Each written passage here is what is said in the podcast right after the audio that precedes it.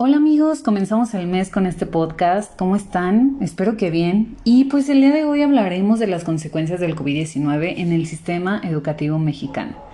Quédense porque está muy interesante este tema. Muy bien, hablaré de tres consecuencias dentro de esta situación actual. Y la primera es interrupción del aprendizaje. ¿Frena a todos los alumnos por igual interrupción del aprendizaje? No, no a todos los frena. ¿Por qué? Tenemos dos puntos, la educación privada y la educación pública.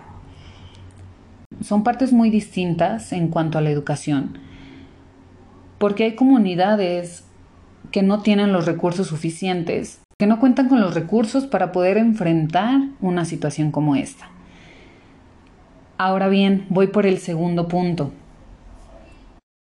nuestra sociedad existe una preparación de los padres de familia para colaborar con los profesores y estar atentos a las necesidades que sus hijos tendrán durante esta estrategia de enseñanza. ¿Hasta dónde llega su responsabilidad? Realmente los padres siempre van a ser responsables de la vida educativa de sus hijos. Siempre son los que tienen que estar pendientes en colaboración con el profesor para tener un crecimiento académico. Tienen que estar siempre atrás de ellos para saber cuáles son sus necesidades, sus inquietudes, para que puedan tener un mejor desempeño.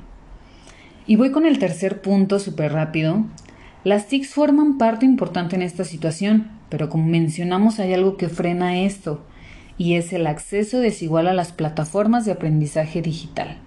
Hay comunidades en donde no hay acceso, Ahora, ¿cómo afecta este acceso desigual a las plataformas de aprendizaje? Afecta en muchos aspectos. ¿Por qué? Hay comunidades en donde no hay acceso a Internet, en donde no hay ni siquiera señal de teléfono. Como conclusión, quiero decir que todos tenemos que estar preparados. Todos, profesores, padres de familia y la sociedad es necesario que, la comunidad educativa invierta en la educación del futuro de México. Niños y jóvenes que están pasando por, que están pasando por momentos muy difíciles, es necesario que los apoyen y que estén con ellos. Y pues bueno, eso es todo por hoy. Espero que les haya gustado. Yo los veo el siguiente podcast. Adiós.